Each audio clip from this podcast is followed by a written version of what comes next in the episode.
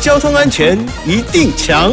嘿哈，我是强哥赵子强。今天星期三是咱们的教安爱抱抱啊！不管是汽车或机车，只要驾驶久了，终究会有不堪使用的时候。面对家里的老旧车辆，身为车主的您，知道要怎么处理吗？有一部分的车主呢，会把老旧的车辆随意停放在家里或路边；还有一部分的车主呢，会将车子连同车牌一起卖给不知名的回收商。哎呦，其实这些做法都是错误的，也很危险。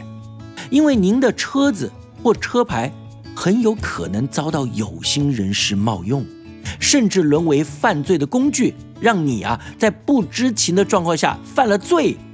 在这里要提醒各位车主，家里有损毁严重或是不能再开的老旧车辆，务必将车牌缴回监理机关，并办理报废手续。而报废后的车辆应该交给各地环保机关委托的合法回收业者回收。